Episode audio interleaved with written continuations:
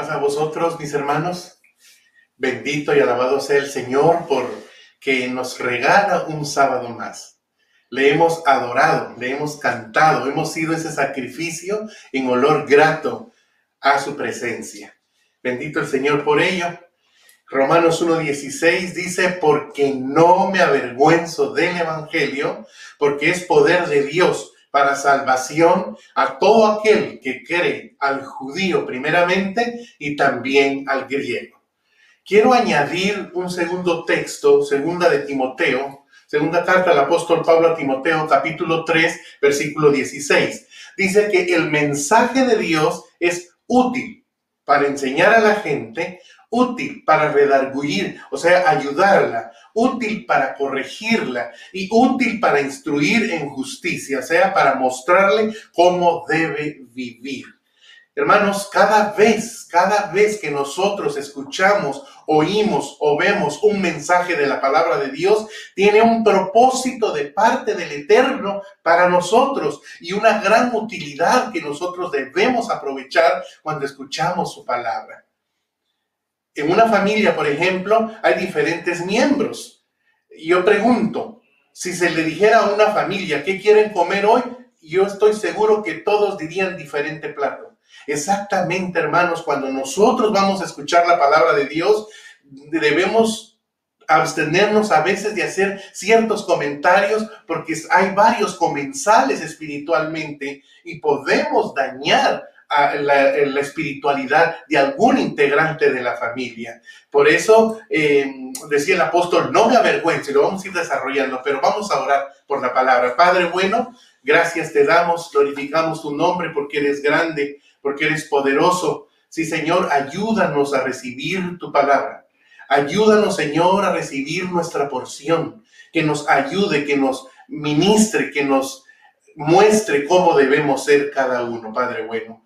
Por favor, te suplico que uses el instrumento esta tarde, toca nuestra mente y nuestro corazón y que todo sea para honra y gloria tuya. Da tú la cuota justa en cada corazón y en cada mente de mis hermanos que están viendo la predicación en este momento, en cualquier parte que se hayan conectado. Gracias te damos, bendito Dios, en Cristo Jesús. Amén. Amén. Muy bien, entonces volvamos a nuestro verso 16 de Romanos 1, porque no me avergüenzo del Evangelio, porque es poder de Dios para salvación, a todo aquel que cree, al judío primeramente y también al griego. Podemos ver entonces, mis hermanos, de una manera textual, que el Evangelio es poder de Dios, que el Evangelio es para salvación y que el Evangelio es para todo el mundo. Según el diccionario bíblico Mundo Hispano en su página 280, Evangelio del griego evangelión, que significa buenas nuevas. Buenas nuevas. La palabra describe, mis hermanos, el mensaje del cristianismo y los libros en los cuales se relata y se encuentra el registro de la vida y de las enseñanzas de nuestro Señor Jesucristo. Quiere decir, mis hermanos, que por medio del Evangelio el Espíritu Santo viene a obrar para salvación en los seres humanos. Miren qué hermoso, cómo está todo conectado. Muy bien. ¿Quién dijo estas palabras? Porque no me avergüenzo del Evangelio. ¿Quién lo dijo? Lo dijo una persona que llegó a tener un cambio en su vida de 360 grados. Fíjese, 360 grados. En Hechos 13:9, Lucas describe, escribe de esta manera. Entonces Saulo, que es Pablo, ahí fusiona los dos nombres. La Biblia de estudio del diario vivir, hermanos, dice al respecto. Era común en ese tiempo tener un nombre étnico, Saulo, su nombre judío, y un nombre romano, Pablo, un nombre latín. Probablemente siempre era llamado por los dos nombres, dependiendo si estaba en un ambiente judío como Jerusalén o entre los gentiles. El uso de su nombre romano en el resto de, libro de los hechos, hermanos, muestra que el enfoque del libro ahora está en el mundo de los gentiles. Hasta aquí la nota. Pues podemos ver, hermanos, por qué se, se aclara, por qué Lucas le llama Saulo, que es Pablo. Y Pablo, hermanos, significa pequeño. Y podemos darnos cuenta a través de la palabra de Dios que Pablo, hermanos, siempre se consideró el más pequeño de los apóstoles. Usted lo puede leer en 1 Corintios 15, 9. Dice, porque yo soy el más pequeño de los apóstoles. ¿De dónde era? Hechos 21, 39 dice, yo de cierto soy hombre judío de Tarso, ciudadano de una ciudad, oiga bien esta partecita, no insignificante de Cilicia, o sea, de una ciudad importante, no insignificante, no cualquier cosa. Según el diccionario bíblico Mundo Hispano, en su página 706, hermanos, Tarso, lugar de nacimiento y residencia de los primeros años de Pablo. Durante el primer siglo antes de Cristo, la ciudad fue asiento, mire, de una ciudad, de una escuela, perdón, filosófica, de una ciudad universitaria, donde la atmósfera intelectual era el pensamiento griego. Fíjese, hermana y hermano, en dónde nació Saulo, en dónde nació Pablo. Por eso él mismo dice, soy un hombre judío de Tarso, ciudadano de una ciudad no insignificante, de una ciudad no cualquier cosa, no, porque ahí había una escuela filosófica, había una ciudad universitaria y la atmósfera, hermanos, era un ambiente de un pensamiento griego, filosofar, filosofando, intelectual. En Hechos 22, 3, mis queridos hermanos, dice Pablo, yo soy judío nacido en Tarso de Cilicia criado en esta ciudad de Jerusalén, instruido a los pies de Gamaliel. Ahora oiga bien esta parte, estrictamente, o sea, sin ceder para ningún lado, estrictamente conforme a la ley de nuestros padres, celoso de Dios, como hoy lo sois todos vosotros. Y ahí podemos tomar para nosotros también. Pero dice celoso de Dios.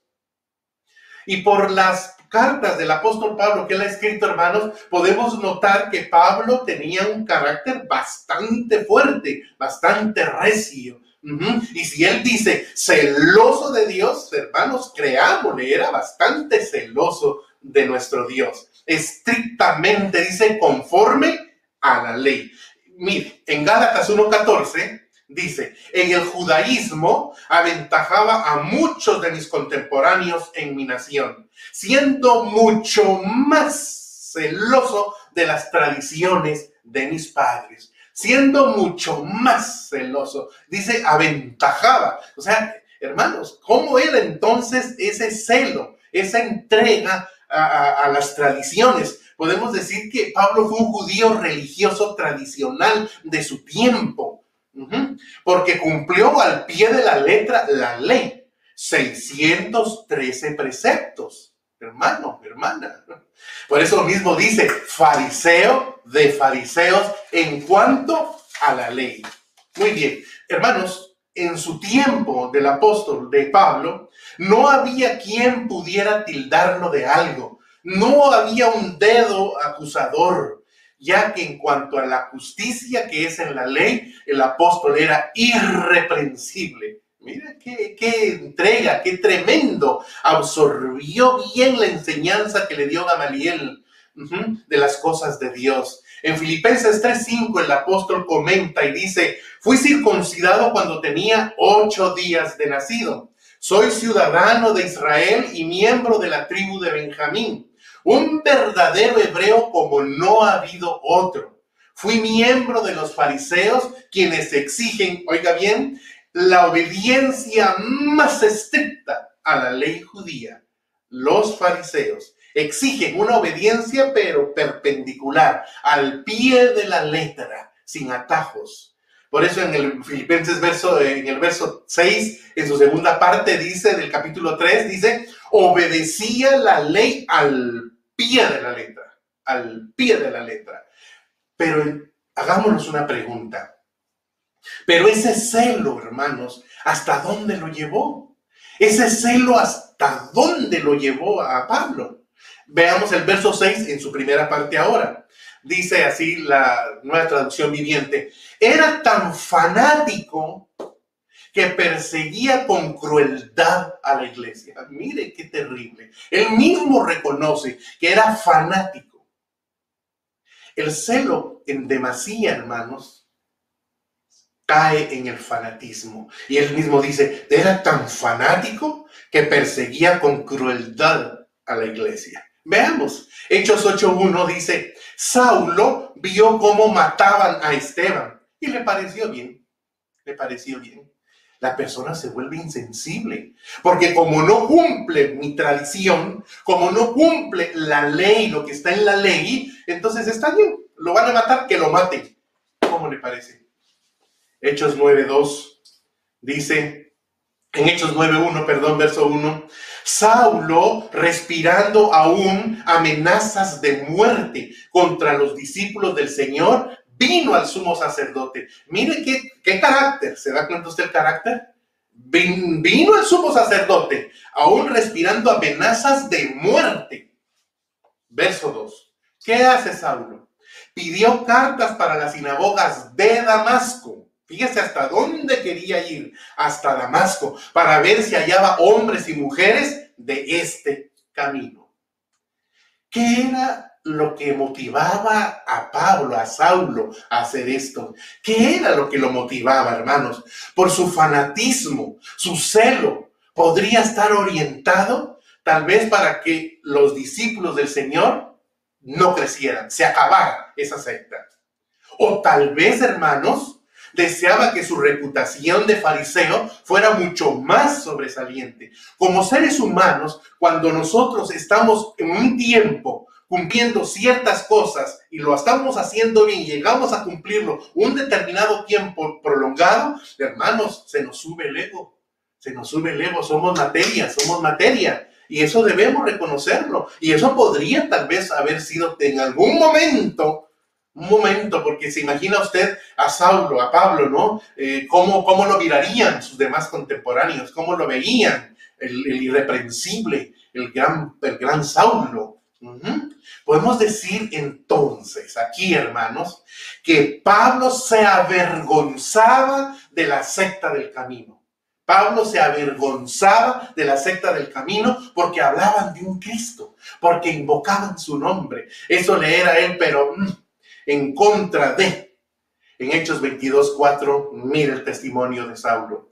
Perseguí yo este camino hasta la muerte. Perseguí yo este camino hasta la muerte.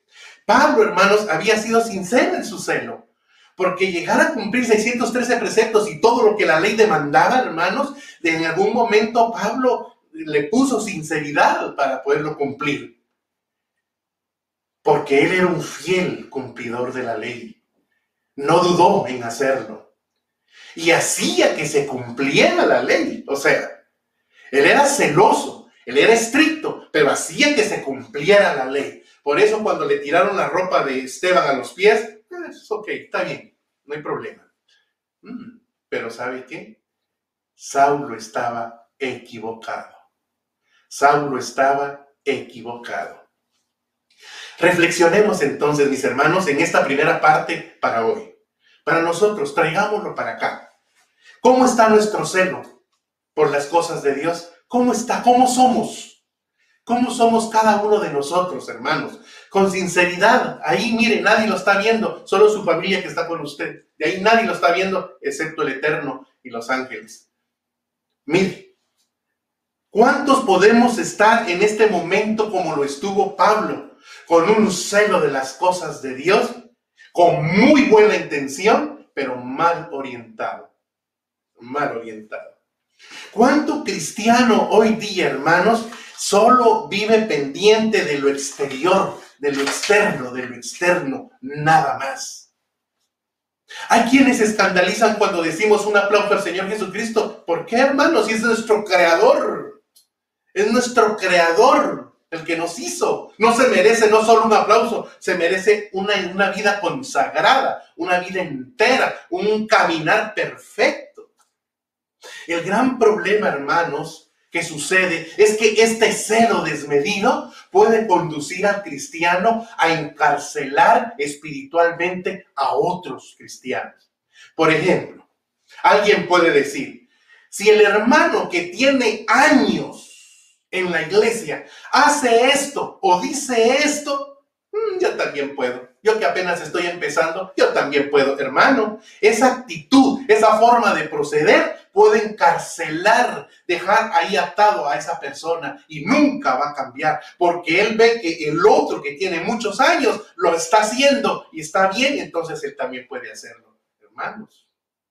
O es más, vayamos más allá, puede matar espiritualmente a un hermano, a una hermana. Hermanos, ¿Cómo puede matarlo? Cuando, ¿O cómo nos damos cuenta? Cuando se pierde el deseo de ir a la iglesia. Se empieza a perder el deseo y cuando se le hace una visita pastoral y la persona abre su corazón, entonces comenta, es que hermano, tal situación, tal momento, hermano, hermano, tenemos que tener mucho cuidado. Porque un celo fanático enseguece a la persona y no se da cuenta cómo actúa. Ya actúa por inercia, movido, motivado por su celo. ¿Y cuánto daño puede causar? Quiere ver caminando derechito a los hermanos. La pregunta es, ¿y él camina derechito? Quiere ver que todos caminen, pero cumpliendo la ley, cumpliendo la doctrina. Y usa un arma ¿Sabe qué arma usa una persona muy celosa? La crítica. La pregunta sería, hermanos, para esta tarde, ¿cómo manejamos nosotros la crítica? ¿Cómo manejamos la crítica como cristianos que somos? Mire, le voy a dar tres ideas. Primero, ¿lo hacemos individualmente? ¿Cómo lo haríamos individualmente? Pasando la voz. Pasa, hermano, ya qué bueno que me lo encontré. Y a propósito, aquí entre nos le cuento el hermano tal, si le contara, hermano. O segundo, lo hacemos familiarmente aprovechando las reuniones para de pronto jalar a colación a alguien y empezar a trabajarlo criticando. La persona, hermanos, que critica, se prepara. La persona que critica nunca va a criticar así nomás se prepara y mire lo que dice la palabra. Salmo 64, 3 dice que afilan como espada su lengua, lanzan cual saeta suya palabra amarga. Eso sale, eso sale de la boca de una persona criticona, de una persona que critica con ponzoña. Claro, sale su ponzoña, sale veneno. Una persona que critica, hermanos, nunca podrán salir palabras dulces, sazonadas con sal, como dice el apóstol. ¿Y en qué se convierte uno que critica? Vamos a un paso más. ¿En qué se convierte? En un chismoso, hermanos. Esa es la realidad.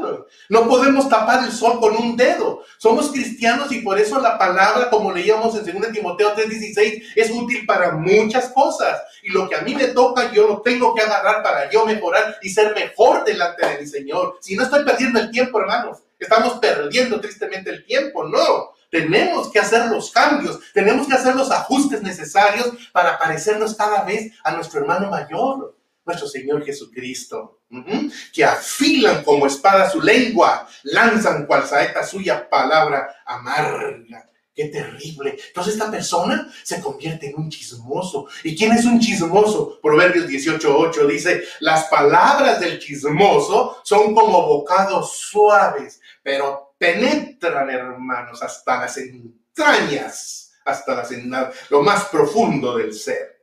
Hermanos, el fanatismo de la religiosidad puede llevarnos a caer en ello. Nosotros debemos tener cuidado de cómo manejamos nuestro celo en las cosas de Dios.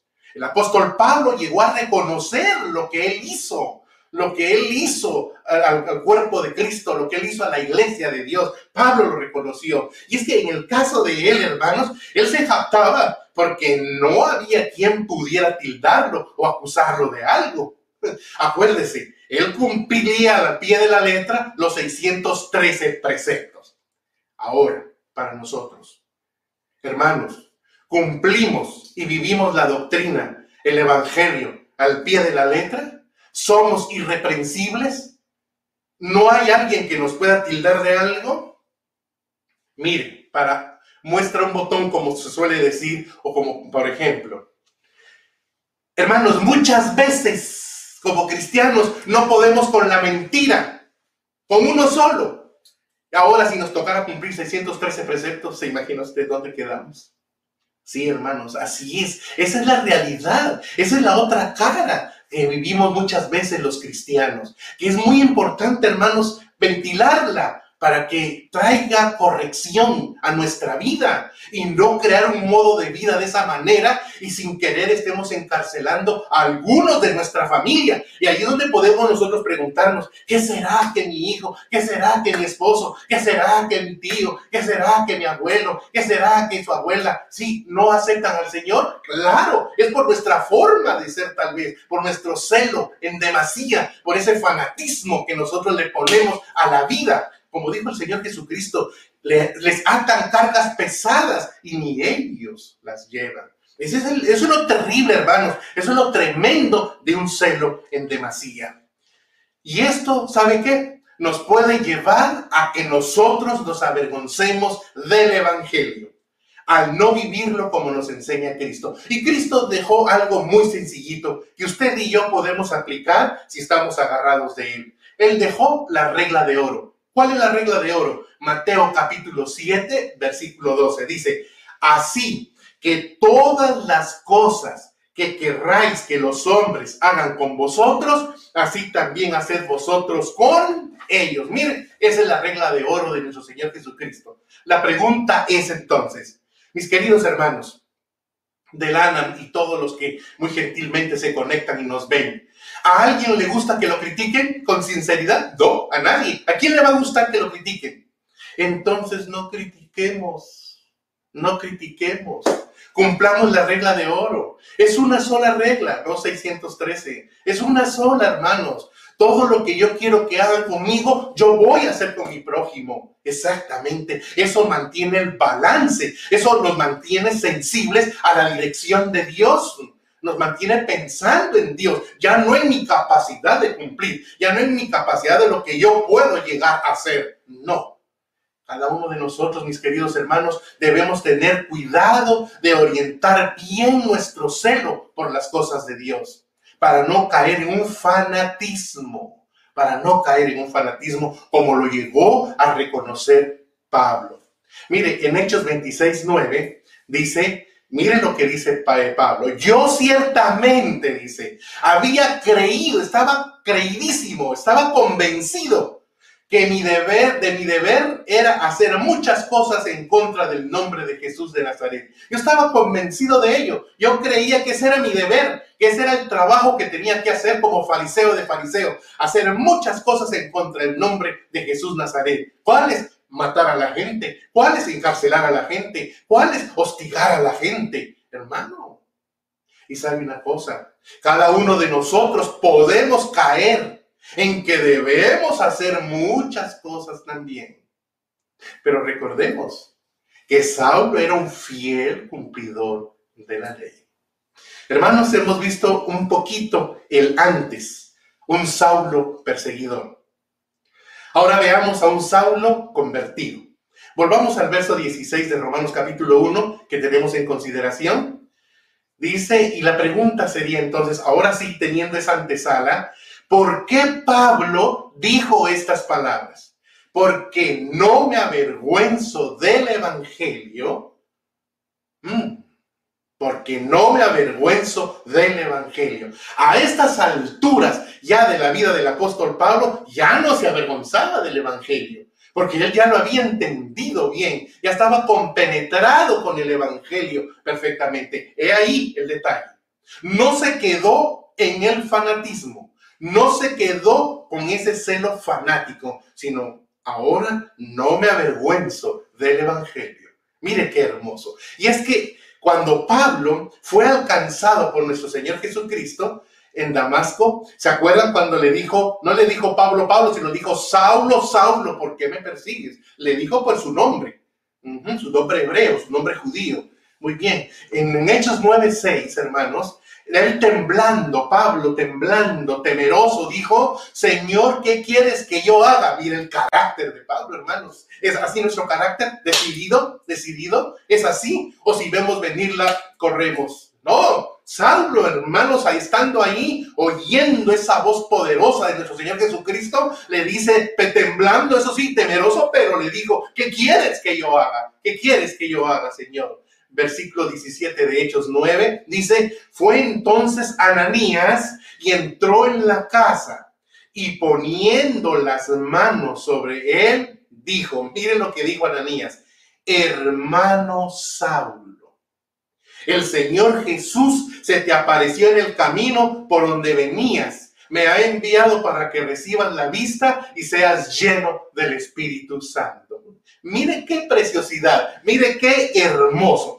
Ananías sabía, conocía los hechos, los antecedentes de Saulo antes. Claro que sí, y usted lo puede leer en hechos. Pero cuando llega ante él, llega hermano sin prejuicio llega sin, sin, con ese espíritu que a veces, ¿verdad? Notamos en cierta gente, como al acecho. No, Ananías llegó y le dijo, hermano Saulo. Notemos entonces esto, mis queridos hermanos. Saulo, el, el perseguidor, ahora era el hermano Saulo. Qué precioso, qué hermoso testimonio, qué hermoso, hermanos, que nosotros también, de nosotros también se pudiera decir eso. En Hechos 9, 18, al momento dice que le cayeron de los ojos como escamas y recibió al instante la vista y levantándose fue bautizado. No dudó, no esperó. Inmediatamente, hermanos, quedó convencido del poder de las palabras de nuestro Señor Jesús que le habló camino hacia Damasco. Y se acuerdan, ¿Para qué iba a Damasco? ¿Qué llevaba con él? Cartas. ¿Y para qué eran esas cartas? Para ver si encontraba a alguien de la secta del camino que adorara a Jesús, que invocara su nombre. Y resulta que justamente con ese sentir que iba hacia Damasco, el Señor se le atraviesa en el camino y dice, Saulo, Saulo, ¿por qué me persigues? Bendito Dios, bendito el Señor por ello. Hermanos, podemos ver entonces que Pablo fue transformado, fue transformado. Pero ¿cómo fue transformado? Dejando que nuestro Señor Jesucristo lo transformara. Y podemos notar su cambio, claro que sí. Su cambio lo podemos ver a través de todo lo que él hizo después de su conversión, hermanos. ¿Se acuerda cuando en Hechos 13 dice el Espíritu Santo apartando a Bernabé y a Saulo? Muy bien, para la obra a los cuales los he llamado. Y cuando tuvo aquel altercado con Juan Marcos, ahí todavía como estaba Saulo, poquito con sus brillos todavía, con todavía residuos de un fanatismo, pero más adelante ya un Pablo caminado, encaminado en el Evangelio, un Pablo ya maduro, ya con experiencia, vuelve a recibir a Juan Marcos. Y estoy seguro que nunca le digo, bueno, te recibo, pero no me vayas a salir con lo mismo de la vez pasada. No, hermano. Ya era un hombre maduro, hecho y derecho en los caminos del Señor. ¿Por qué? Porque fue transformado. Dio un giro de 360 grados la vida de Pablo. Hermanos, cada uno de nosotros hemos sido transformados después de recibir al Señor Jesús y de ser bautizados. ¿Cómo, cómo sentimos nuestra vida espiritual? ¿Cómo se siente usted? ¿Cómo me siento yo, hermano? ¿Siente, ¿Sentimos que vamos de gloria en gloria? ¿Sentimos que estamos creciendo? ¿O hermana, hermano, sentimos que nos hemos estancado? Si usted siente que se ha estancado, mi querido hermano, hermana, es porque el celo está mal orientado.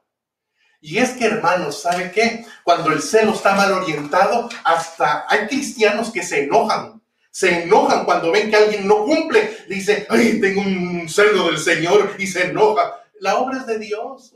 Cambia tú para que tú, a través de tu ejemplo cambien otros. Porque la obra es del Señor, no es nuestra. Podemos ver entonces que Pablo, hermanos, fue lleno del Espíritu Santo cuando recibió la vista y fue bautizado. No dudó, como le dijo a Ananías, ¿qué te, qué te detiene? Levántate y bautízate. Y se bautizó eh, Saulo. En Hechos 9:20 podemos leer que enseguida, dice, enseguida predicaba a Cristo en las sinagogas diciendo que este era el Hijo de Dios en Damasco. Mire usted, o sea, sacó a, a, colación el estudio, lo que había recibido de Gamaliel y lo aplicó ahora para predicar y decir que Cristo era el Hijo de Dios. ¿Se da usted cuenta, hermanos? Subamos un poquito al verso 19. Dice que estuvo por algunos días con los discípulos de Damasco. Estuvo por algunos días con los discípulos de Damasco. ¿Y cuántos serían esos días? ¿Cuántos días cree usted que estuvo ahí el apóstol Pablo? ¿Será que planeó, planificó? Lunes, miércoles y viernes vamos a predicar, pero martes, jueves y, domingo o sábado vamos a ir a la playa. ¿Qué, ¿Cómo haría Pablo, hermanos? Pablo, hermanos, se entregó de una a la predicación. Y según Gálatas 1, 17, 18, esos días que estuvo en Damasco fueron tres años. Tres años que estuvo el apóstol con ellos ahí predicándoles a Cristo Jesús. Mire qué hermoso, qué hermoso el, ejemplo que podemos ver en este apóstol, hermana y hermano. Una parte vital del mensaje de Pablo ahora era, Hechos 26, 20 dice, sino que anuncié primeramente a los que están en Damasco, y Jerusalén y por toda Judea y a los gentiles. ¿Qué fue lo que les predicó? Que se arrepintiesen, que se convirtiesen a Dios haciendo obras dignas de arrepentimiento. ¿Qué podemos entresacar de esas palabras del apóstol Pablo, hermanos? Pablo nos muestra que muchas veces lo exterior puede llegar a realizarse sin convicción, sin arrepentimiento. Claro que sí. Por eso ahora el apóstol les predicaba convencido del toque que había recibido de nuestro Señor Jesucristo y les los motivaba. Arrepiéntanse, arrepiéntanse hermanos. Conviértanse a Dios, por, por favor, conviértanse a Dios. Hagan obras dignas que de veras ustedes están arrepentidos de haber ofendido a Dios. Mire qué hermoso el mensaje ahora de Pablo. Ahora no eran aquellas cartas firmadas por los de la iglesia para llevarlos presos. No, ahora mire la predicación que les estaba compartiendo. Qué hermoso. Por eso Pablo les predicó arrepentimiento, conversión y obras dignas de arrepentimiento. Pregunto para nosotros, mis hermanos, ¿estamos arrepentidos? Estamos convertidos realmente, hermanos. Miren, ahorita en esta pandemia, para todos sin excepción, ha sido un tiempo de prueba en todos los ángulos. En todos los ángulos. Y el Señor permitirá que esta pandemia continúe si Él quiere seguirnos probando en otras más áreas. El Señor determinará cuándo terminará esto. Y si Él quiere que esto siga hasta que Él venga, hermano, solo Él tiene la palabra. Nosotros decimos como seres humanos, hermanos, pronto nos vamos a ver, pronto nos vamos a reunir. Ese es el anhelo, el deseo, pero la última palabra la tiene el Eterno. Él es soberano sobre las cosas, sobre todo lo que Él creó. Pero mientras eso llega, hermanos, ¿cómo está nuestro arrepentimiento? ¿Cómo está nuestra conversión? ¿Cómo hacemos obras de veras dignas? O sea, caminamos, nuestra forma de ser, nuestra forma de actuar, nuestra forma de hablar, nuestros hechos muestran que estamos genuinamente arrepentidos. El apóstol Pablo, hermanos, llegó a valorar el Evangelio de Cristo de tal manera que dijo, voy a añadir un énfasis, porque ahora ya no me avergüenzo del Evangelio. ¿Qué fue lo que entendió entonces Pablo del Evangelio? Que el Evangelio es poder de Dios para transformar vidas, cambiando su manera de pensar. Que el Evangelio es para salvación cuando se reciben las buenas nuevas que dan testimonio de Cristo Jesús. Que el Evangelio abarca a todo el mundo, a todo aquel que quiera recibir las buenas nuevas de salvación. Ya no es la doctrina, ya no es la ley la que salva. ¿Quién es el que salva? ¿En quién hay salvación? En Cristo Jesús, nuestro Señor. Y Pablo lo entendió, por eso ahora añadiendo ese énfasis, porque ahora ya no me avergüenzo del Evangelio. Bendito Dios, pero Pablo lo testificó y lo vivió con hechos. Nosotros lo sabemos, nosotros conocemos de la palabra, algunos hemos nacido en el Evangelio, hermanos, testificamos así de nuestro Señor, manifestamos nuestra vida así, de, nuestro, de lo que el Señor ha hecho en nuestra vida. Pablo llegó a decir entonces, ahora el vivir, para Pablo el vivir, ¿quién era? Cristo. Ya no más fariseísmo, ya no más tradición, Ya no más lo fanático, ya no. Para mí ahora el vivir es mi Cristo, mi Señor Jesús, mi Salvador, mi Redentor. Entonces surge una pregunta, hermano, surge una pregunta muy, muy al punto. ¿La ley es mala? Entonces, ¿la ley es mala? Primera Timoteo 1.8, mire lo que contesta el apóstol.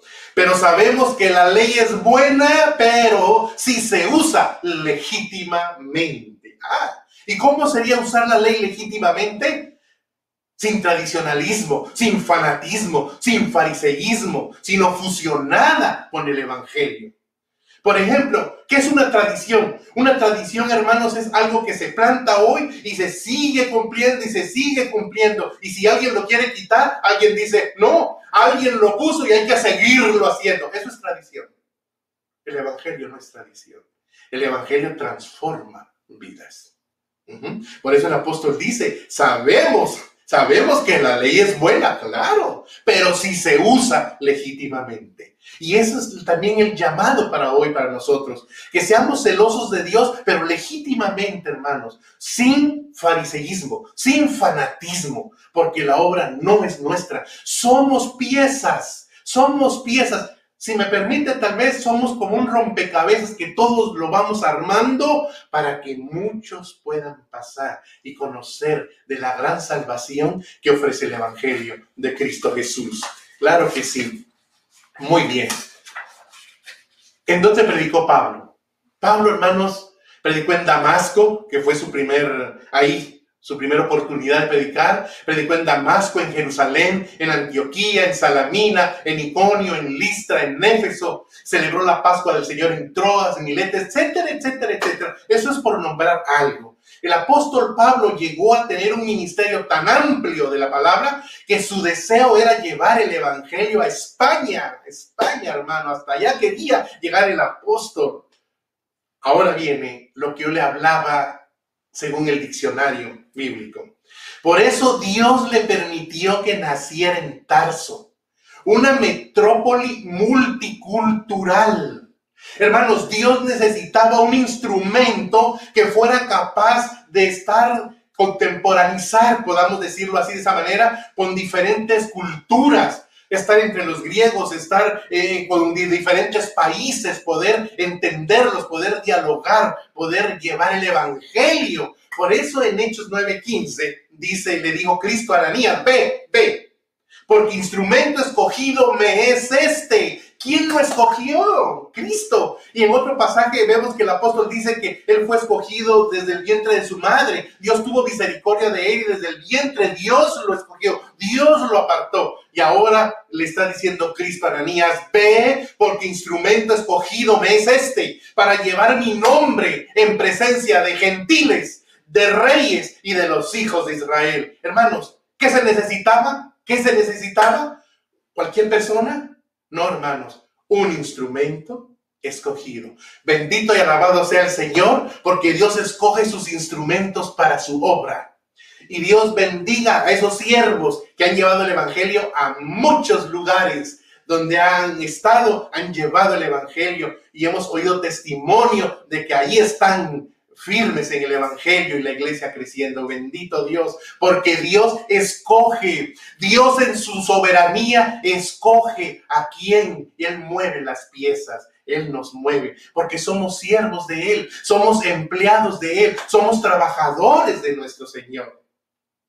Ahora que ya Pablo entendía lo que era el Evangelio, ahora que Pablo ya estaba consciente de la realidad que estaba viviendo, hermanos, ¿cómo se consideraba Pablo ahora? ¿Cómo se llegó a considerar? Romanos capítulo 1, verso 14 dice, a griegos y a no griegos, a sabios y a no a sabios, soy deudor soy deudor. ¿Qué era lo que sentía en lo profundo de su corazón el apóstol Pablo? Pablo sentía una gran deuda por predicar la palabra. Así con el ahínco, con ese coraje, digamos, ¿verdad? Con esa intención, con esa fuerza de perseguir, ahora eso mismo él sentía, pero por predicar la palabra a todos aquellos que no conocieran del camino, de la secta, que como, como vemos saber, así le llamaba. Él quería dar a conocer a Cristo Jesús. Él quería dar a conocer a su Salvador, que conocieran quién lo salvó, quién lo rescató de aquella tradición, de aquel fanatismo, de aquel celo mal orientado, mal enfocado. Que supieran exactamente que hay salvación al creer en Cristo Jesús, porque el Evangelio es poder de Dios para salvación y que se extiende a todo aquel que voluntariamente lo quiera oír. Y el apóstol, Dios le permitió en vida poder cumplir ese deseo. El apóstol predicó el Evangelio a muchas personas en diferentes lugares, hermanos, superando cuanto obstáculo pudo enfrentar por amor de Cristo su Salvador. Muchos obstáculos, demasiados obstáculos, imagine usted, pero Pablo superó cada obstáculo al que se enfrentaba por predicar de Cristo, el Salvador de su vida.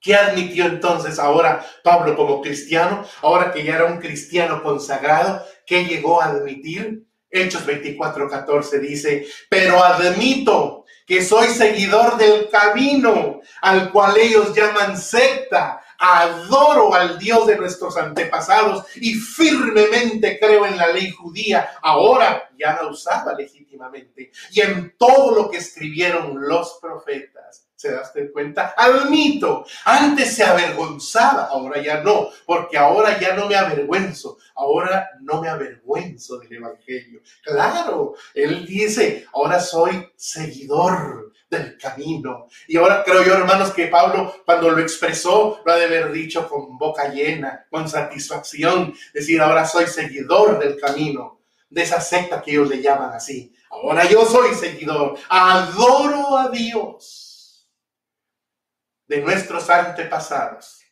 Y firmemente creo en la ley judía. Claro, Pablo sabía el beneficio de la ley, pero ahora bien enfocada, ahora bien orientada. ¿Qué llenaba el corazón de Pablo entonces? Gálatas 6:14, en cuanto a mí, dice el apóstol, que nunca, nunca me jacte de otra cosa que no sea la cruz de nuestro Señor Jesucristo. Que no me jacte que soy hebreo de hebreos, que tengo estos títulos, que soy ciudadano romano, que soy ciudadano judío, que soy... No, que no me jacte de otra cosa, sino en la cruz de mi Señor y Salvador Jesucristo. En Filipenses 3.8 dice, y ciertamente, dice Pablo dando testimonio, contándole a los de Filipo su, su, conversión, lo que él sentía. Y ciertamente aún estimo, dice, todas las cosas como pérdida por la excelencia del conocimiento de Cristo Jesús, mi Señor, por amor del cual lo he perdido todo y lo tengo por basura, por ganar a quién? A Cristo, para que Cristo ocupe el centro de mi corazón, para entronizar a Cristo en mi vida. Claro, hermanos, por eso entendemos que Pablo llegó a decir, ya no vivo yo, sino quien vive, quién vivía ahora en él. Cristo, antes vivían los 613 preceptos, antes vivía esa ley, esa tradición, antes vivía eso, eso que lo hizo frío, calculador, Ahora no. Ahora vivía alguien poderoso en su vida. Ya no vivo yo, ya no vive el Saulo perseguidor. Ahora vive Cristo mi Salvador en mí. Bendito Dios por ello, hermanos. ¿Cuál era entonces el interés que Pablo mostraba en su predicación? Acompáñenme a 1 Corintios capítulo 2, versículo 4 y 5. El verso 4 dice, no fui a vosotros como un todo, ni usé palabras elegantes, solo dejé que el Espíritu Santo mostrara su poder y los convenciera. Mire qué hermoso. Estoy eh, leyendo la nueva traducción viviente. No fui a vosotros como un todo, ni usé palabras elegantes. Solo dejé que el Espíritu Santo mostrara su poder y los convenciera. Verso 5. Y así ustedes creyeron en Dios no por medio de la sabiduría humana, sino por el poder de Dios. Hermanos, Pablo confiaba en el conocimiento de que el Espíritu Santo lo ayudaba y lo guiaba. Pablo echaba mano del Espíritu Santo y se agarraba de ahí y él dejaba que lo guiara y le diera las palabras. Pero, hermanos, algo que decir a esto. Hay muchos que se agarran de, este texto y de otros más para decir que no hay que estudiar la palabra. Y no, hermanos, definitivamente eso no está diciendo Pablo ahí. Pablo no está negando la importancia del estudio y la preparación para predicar. Pablo no lo está negando. Acuérdense que él mismo había recibido una instrucción exhaustiva en las escrituras a los pies de Gamaliel. Entonces lo que podemos decir es que una predicación efectiva es la fusión del estudio y la dependencia del Espíritu Santo. Para muestra un botón, o sea, por ejemplo, hermanos, ¿qué hizo al recién bautizado Pablo? ¿Qué fue lo que hizo después de estar bautizado? Estar tres años con los hermanos en Damasco predicándoles. ¿Y de qué les iba a predicar? De Cristo, pero ¿cómo les iba a predicar de Cristo si no es a través de las escrituras que él conocía y dominaba, pero ahora aplicándolas como debía ser?